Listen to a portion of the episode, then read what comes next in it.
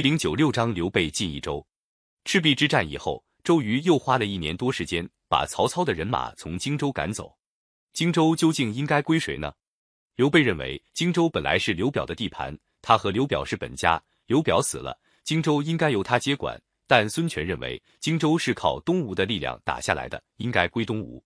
所以周瑜只把长江南岸的土地交给刘备管。刘备认为分给他太少了，很不满意。不久，周瑜病死了，鲁肃才劝说孙权把荆州借给刘备。借人家地方总不是长远的办法，刘备不能不想开辟新的地盘。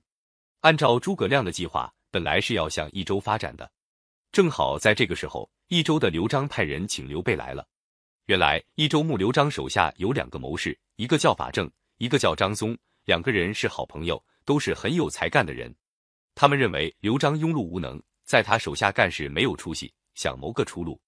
当曹操打下荆州的时候，刘璋曾经派张松到曹操那里去联络。那时候曹操刚打了胜仗，有点骄傲，再加上派去的张松个子矮小，外貌平常，曹操根本不把他搁在眼里，这就把张松气走了。张松回到成都，对刘璋说：“曹操野心很大，恐怕想并吞益州里。”刘璋着急起来，张松就劝他说：“刘备是主公的本家，又是曹操的对头。”跟他结交就可以对付曹操。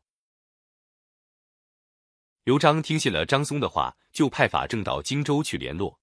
法正到了荆州，见到刘备，刘备很殷勤的接待他，同他一起谈天下形势，谈得十分融洽。法正一回来，就和张松秘密商议，想把刘备接来做益州的主人。过了不久，曹操打算向汉中进兵，益州受到了威胁。张松趁机劝刘璋把刘备请来守汉中。刘璋又派法正带了四千人马到荆州去迎接刘备。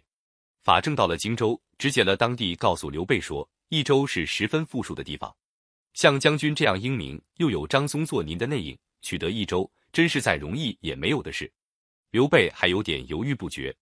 那时候，庞统已经当了刘备的军师，他坚决主张刘备到益州去。他说：“荆州土地荒凉，而且东有孙权，北有曹操。”不容易得志，要建立大业，就应该拿下益州做基础。刘备听从了法正、庞统的劝说，就派诸葛亮、关羽留守荆州，自己带领人马到益州去。后来，张松做内应的事被刘璋发现了，刘璋把张松杀了，布置人马抵抗刘备。刘备带领人马向成都进军，打到洛城，受到洛城的守军坚决抵抗，打了一年还没攻下来。庞统在战斗中中箭死了。刘备攻破洛城后。进攻成都，诸葛亮也带兵从荆州赶来会师，刘璋守不住，只好投降了。公元二百一十四年，刘备进了成都，自称益州牧。他论功行赏，认为这次进益州，法正功劳最大，把他封为蜀郡太守。不光成都归他管，还把他当做谋士中的主要人物。法正这个人心的狭窄，他有了权就报个人恩怨，谁过去请他吃过饭，他就回礼；谁向他翻过白眼。他就报复，为了报个人的仇，甚至杀了好几个人。诸葛亮就跟法正不一样，他帮助刘备治理益州，执法严明，不讲私情。当地有些豪门大族都埋怨起诸葛亮来。